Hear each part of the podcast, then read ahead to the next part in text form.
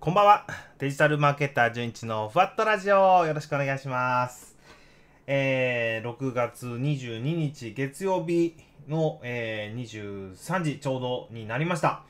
えーとですね、今日はですね、まずは僕が気になったニュースからご紹介していきたいなと思います。ちょっとね、単独になってからもう、あのー、なんだろう、回数を重ねてるんですが、まだちょっとジングルとかのね、えー、用意ができていないんですが、あの、マイベースに進めていきたいと思います。今日ご紹介したいデジタルマーケティング界隈の、えー、ニュースが、えー、まずは一つ、まずは一つあります。はい。えっ、ー、と、今日なんですけども、えー、これ Yahoo ニュースからです。Google がターゲット広告に制限を加えると。で、Facebook に続いて差別是正に向けた取り組みも開始されましたということで、えー、Yahoo ニュースの記事がありましたと。で、えっ、と、まあ、昨今ね、ちょっとこの広告界隈の、えー、個人情報の使用をどうするかっていうところで結構問題にはなってますよね。あの、クッキーとか IP アドレスも個人情報なんじゃないかということで、まあ、この辺僕、まあ、あんままだ勉強できてないんですけど、あの、ヨーロッパの方で始まりましたよね。あの、GDPR と、GDPR 問題。えー、GDPR、EU 一般データ保護規則というやつですね。皆さんこれ知ってます？えー、GDPR と呼ばれるやつ。これ2018年の5月25日に、えー、施行？施行？ちょっと読み方わかんない。えっと、漢字で ちょっと待ってくださいね。えー、読み方。施行、施行。施行ですね。施行。はい。2018年の5月25日に施行された一般データ保護規則 GDPR っていうのがあります。これ、えー、EU の方ですね、え、ヨーロッパの方で、えー、実施された、えデータ保護規則があったんですけども、まずこの GDPR って何かってとこですよね。この GDPR って皆さん聞いたことありますか？この Web まあ、ウェブサイトとか、まあ、なんだろうな、デジタル広告とかもやってる方は、これはもうちょっと関係のない話じゃなないものなので、えー、今一度ぜひね、ちょっと、なんだろう、勉強を一緒にしていきたいなと思うんですけども、えー、実際まずこの GDPR って何かというと、えー、っとですね、えー、ヨーロッパの方で、えー、決まった新しい個人情報保護の枠組み、えー、ジェネラルデータプロテクションレギュレーション、えー、ジェネラルデータプロテクションレギュレーションの、えー、それぞれの単語の頭文字を取って GDPR と。はい。これが日本語訳でいくと EU 一般データ保護規則と呼ばれるものです。で、えっ、とですね、この、なんだろう。この GDPR っていうのは、えっ、と、抑えるべきポイントがいくつかあって 対処となるデータっていうのは何があるかというと、個人データ。これ名前もそうやし、クレジット番、カード番号もそうですし、えー、あとはですね、あとはですね、EU 内に拠点、あ、清水さんこんばんは。よろしく、ろしくお願いします。ね、GDPR 難しいですよね。あのー、言ったら、EU 内に拠点を置くデータ管理者っていうのは、えっ、ー、とですね、なんだろう。これなんて言ったらいいのかな。あの、ちょっと待ってくださいね。難しいんですよね、この辺。えー、っと、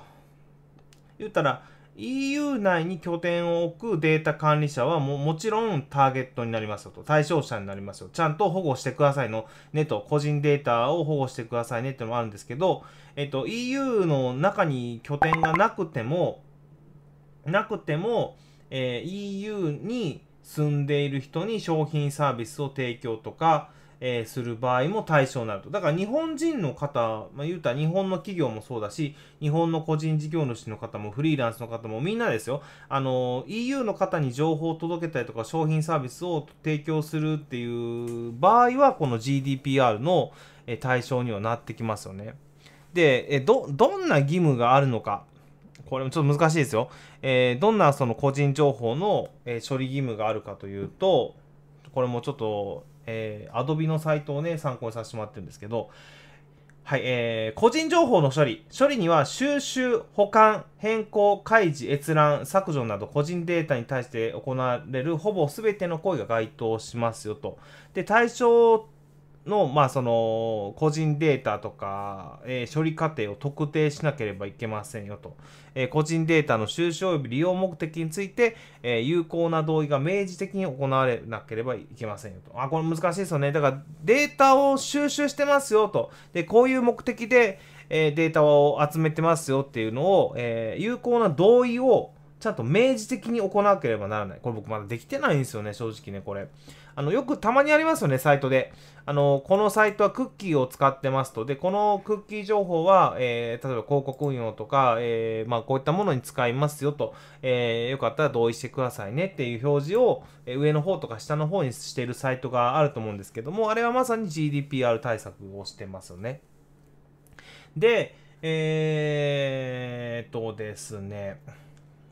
またこの GDPR の話に戻るんですけども、この個人データの処理及び保管にあたって適切な安全管理措置を講じなければいけないとか、あとは、えっ、ー、と、個人データの処理を行う目的の達成に必要な期間を超えて、個人データを保護、えー、保持してはいけませんよとか、ね。またデータ、えー、個人データの侵害、情報漏洩が発生した場合、企業はその旨を監督機関に対して72時間以内に通知しなければならない。またデータ主体にも、えー、なんだろう、遅延なく通知しなければいけないと。ね。あのー、ま、いろいろあるんですよ。とにかく、とにかくデータをね、あの、扱ってますよっていうのをね、ちゃんと、なんかその読者さんとかに表示しないといけない。まあ、これはね、みんなできてないでしょ、正直。ね。やらないといけないですね。で、これがね、言うたら、この GDPR とかの動きを受けて、日本もね、そろそろこういうのを多分導入されますからね。なんかそんな話が出てますよね、確かね。はい。だから、ちょっと待ってください。ちょっとググってみます。日本、日本クッキー、日本、日本クッキー、クッキー法規制、はい、日本にもやってくるということで、えー、これいつからなのかな？まだいつからか決まってないのかな？あ、いや違う、もう発表されてんのか。えっと、2020年3月10日に個人情報保護法の改正案が発表されたと、えー、いうことですよね。いつから施行されるんだ？ね。ちょっとだからいつから施行されるかまではちょっとね調べられてないんですけどまあ言うたら今までねクッキーっていうあのななんていうんですか？閲覧データ閲覧データあのウェブサイトを閲覧した時にパソコンに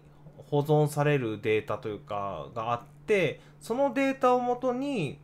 あのリターゲティングって言ってこの人はこんなことに興味あるんだなってことでえー、広告を流すことができたんですけども、それがね、ちょっとね、今後できるのかできないのか、ちょっとわかんないんですけど、あの、より一層デジタル広告運用は、えー、工夫というか、ちゃんとデータを扱いながらやっていかないといけないなってところですね。で、話戻ります。えー、話戻りますね。ほんでですよ。ほんで、えっ、ー、と、Google が、まあ、そのやっぱり広告の規制がいろいろあるので、なんかちょっといろいろピコピコ言ってごめんなさいね。ピコピコ言ってしまう。ちょっと待って。ちょっと待って。ピコピコなってしまう。うん。えっ、ー、とですね、Google がそのターゲット広告に、えー、制限を加えますよということで、えっ、とね、え、インターネット広告大手の Google が住宅とか雇用とかクレジットカードかな？のターゲット広告に制限を加える方針を発表しましたと。えー、Google 広告を出そうと思った時に、なんかね、性別とか年齢とか、子供のあるなし、配偶者の有無、えー、郵便番号とか、まあ、そのあたりをね、ターゲティングのデータとして使えたんですよ。まあ、使えるんですよ。で、それを、えまずはこの住宅、雇用、クレジットカード関係のターゲティングにはできないようになるみたいですね。はい。えー、まあ、これは不当な差別行為からユーザーを保護するためにっていうところみたいですね。はい。でね、今日ね、実はこの辺のクッキーの規制の問題とか、まあ、今後こういうね、いろいろ個人情報保護のね、法律が、まあ、各、まあ、日本も含めね、えー、厳しくなってくると思ったので、Facebook の、えー、公式マーケティング、なんだろう、パパートナーの方。まあ、Facebook の人ですよ。Facebook 広告の人と今日ちょうど話す機会があったんで、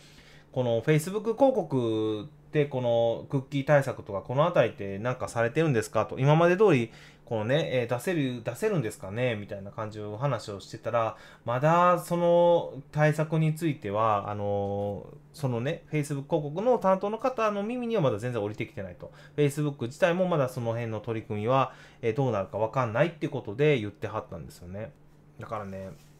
あの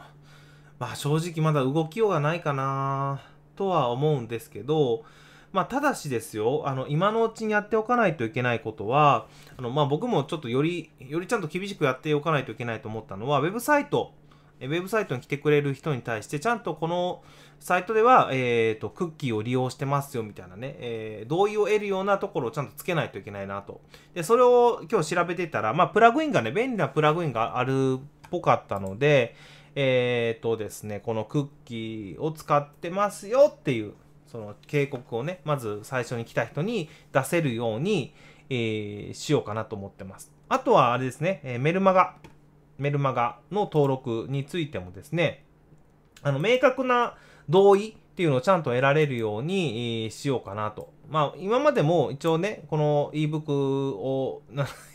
ebook をダウンロードするためには、えー、メルマガ登録必要ですよって注意書きは書いてたんですけど、まあ、明確なね、えー、オプトインというか、えー、同意を、えー、行為としてね、ちゃんとチェックをつけてもらうとか、同意するっていうのをちゃんと、えー、チェックをつけてもらわないと、え、いけないなというところで、これも、え、早急に対策をしたいなと思ってます。はい。まあ、だから、えっとですね、まあ、あの、何が言いたいかというと、あの、このサイトではちゃんとデータを取得して、こういう、こういう意図で使っていきますよっていうのを明示して、えー、正々堂々と表示していかないといけない時代になってきたなというところですね。あ、清水さん、プライバシーポリシーだけじゃもうダメみたいですね。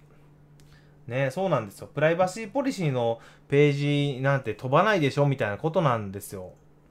はい。だから、なので、明示的にちゃんと、なんていうんですか、利用しますよって同意を、えー、行為として得ないといけないみたいですよ。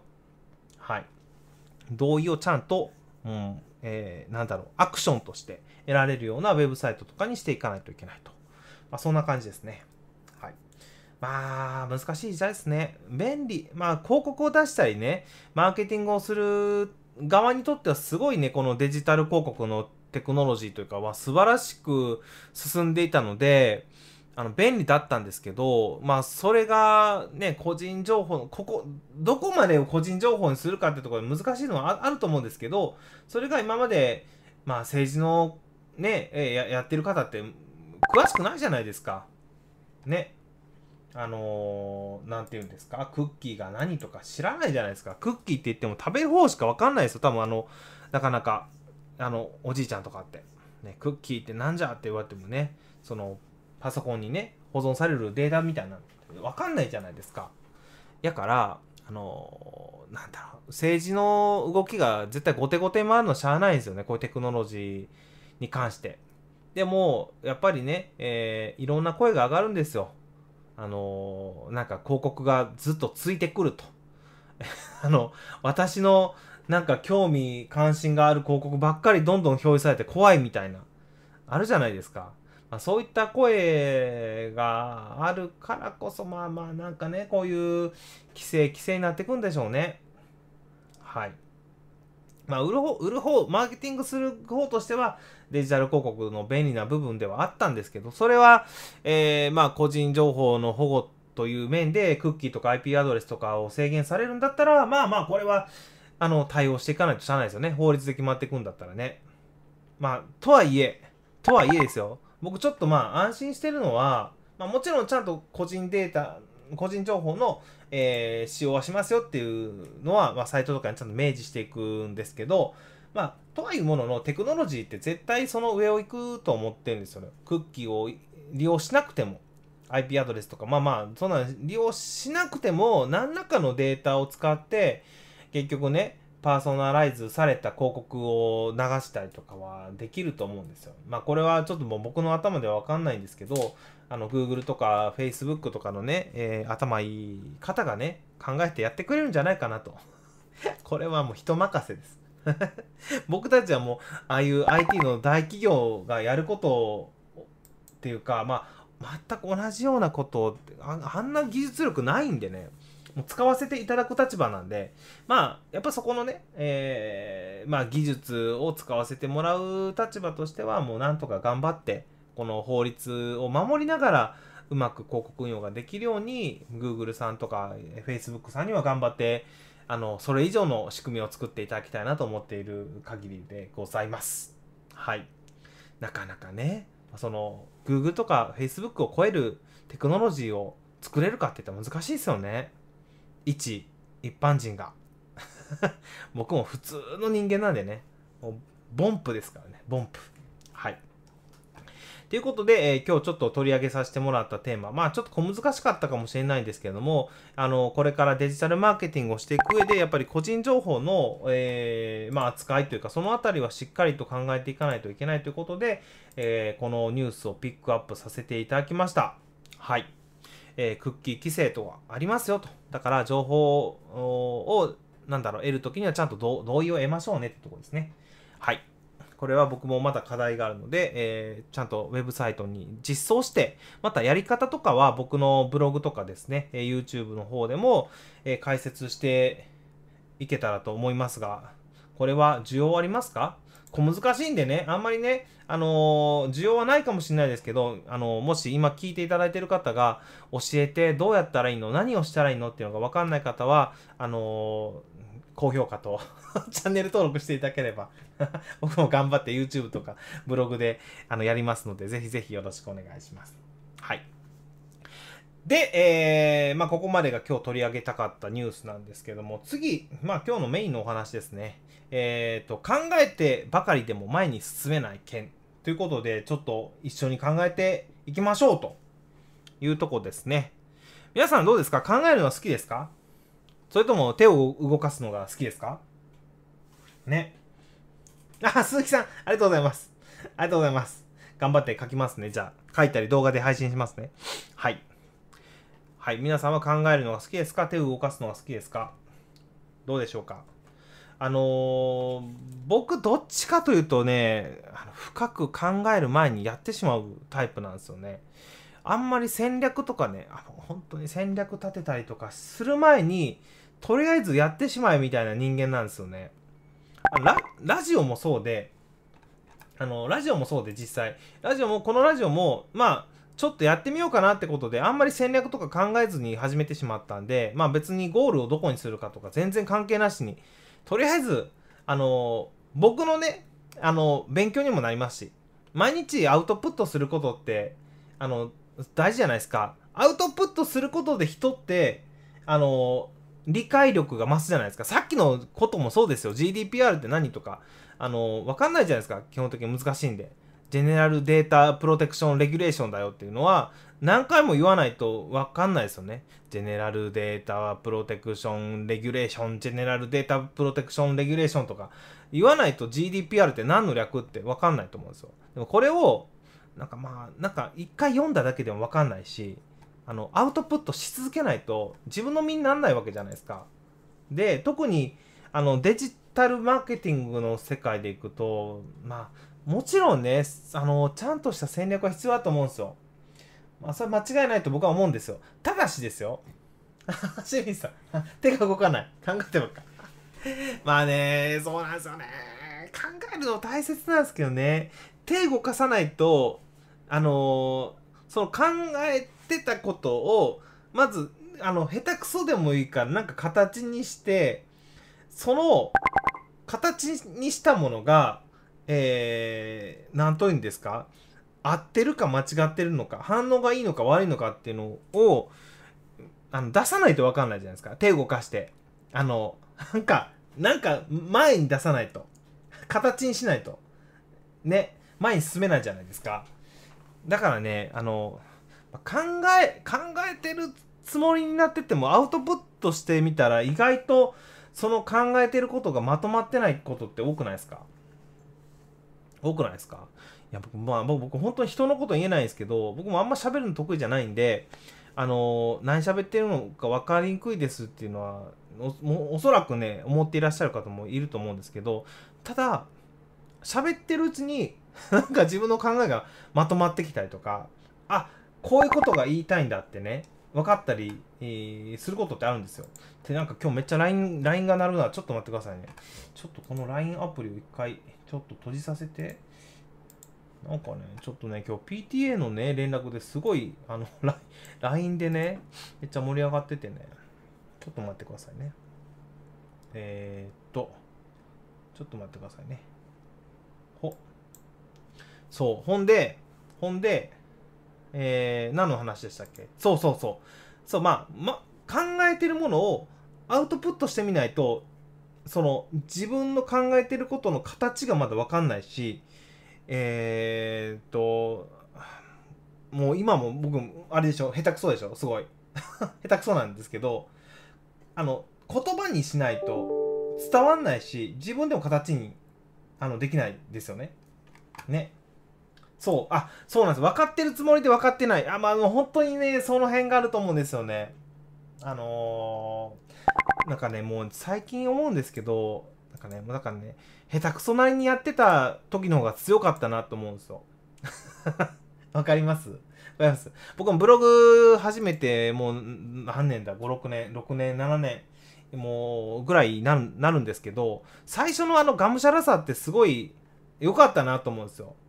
下手くそなんですよ。下手くそなんですけど、で、分かりやすかったかっていうと、別に今の方が多分分かりやすいと思うんです、記事としては。ただ、ただしですよ、あの、あの、がむしゃらににやってた時の成長速度って半端ないなと思ったんですよね。はい。で、今なかなかアウトプットできてないっていうのもあるんですけど、やっぱ成長がちょっと止まりつつあるかなと思うと、いかんいかんと思うわけですよ。ね。あだからこうやってラジオで毎日アウトプットもしたいなと思って。それで自分を奮い立て立たせたいなっていうのもあるし、えー、アウトプットするためにはあれですよ。インプットが必要じゃないですか。これみんな聞きませんよく。なんかを情報特に出そうと思ったらあの何もなかったら喋れないし書けないし投稿できないですよね。だからねインプットって絶対必要なんですよ。で、インプットって何でもよくて、別に、あの、本が好きな人は本でもいいし、僕は本がそんな得意じゃないんで、まあもうネットニュースとか、あのー、海外のサイトとか見に行ったりとかして、えー、それでインプットとかしたり、あとはね、自分が実際にやってみるっていうのも実際のインプットの一つですからね。まあアウトプットのようで、アウトプットのようでインプットでもあるみたいな。やってみるってこと。あの、手を動かして体験してみるってこと？だからねあのそれやらないと前に進めないなと、ね、体験してみて体験してみてどうだったかっていうのをアウトプットする感じなんですよ。やってみてどうだったかっていうのをアウトプットする。はい。これが僕僕の中で一番すごいあの課題になってるのがね今日も別のクライアントさんと喋っててあのー、インスタグラムやらななってずっと言ってて、6月からやろうとっていうのは言ってたんですけど、えー、やっぱちょっと頭でっかちになってて、戦略どうしようかなとか、いや、これはちょっと、インスタは、ちゃんと考えてからやんないと失敗すんな、みたいなのが、自分の中でちょっとブレーキになってるから、まだね、投稿できてないんですよ。正直。あのー、なので、あのーちょっともうちょっとハードル低くして、今日からね、本当にもう今日、今晩、なんか、あの、1個投稿します。インスタに。はい。ほんで、やりながら、やりながら軌道修正したらいいじゃないですかね。もう、そんな感じですよ。考えてばっかりで、あの、全然インスタのタイムラインとか、プロフィールページが、あの、賑わっていかない様子はダメだなと思ってね。はい。ということで、えー、考えてばかりじゃなくてちゃんと手を動かして形にしていこうかなと。はい、思っております。これは別にあれですよ、情報発信だけじゃなくて、なんだろう、自分の商品サービスもそうですよね。まあ、マーケティングなんで、最終的には何かを売ったりしないと、皆さんの、それこそ収益化とかにはつながんないと思うんで、あの、そのためにはね、あの、商品サービスもそうじゃないですか。考えてるだけじゃ売れないじゃないですか。ね。いい商品だなーって考えてても、それを形にして、形にして、こういう商品ですよっていうのを、えー見せていかないと売れないじゃないですか。ね。自分の頭の中にあるアイディアの時点では売れない。アイディアを誰かに喋った時点でまたそれはそれでね、売れるかもしれないですよ。アイディアを売るという意味で。ただし、アイディアを自分の頭の中に持ってるだけでは売れないですもんね。はい。っていう、ちょっと今日は抽象的な話になってしまったかもしれないですけど、あのーまあ、僕自身への喝も含めて、ね、あの、忙しい、忙しい言うとったらダメやなと思って、ちゃんと下手でもやんないといけないなと思ってね、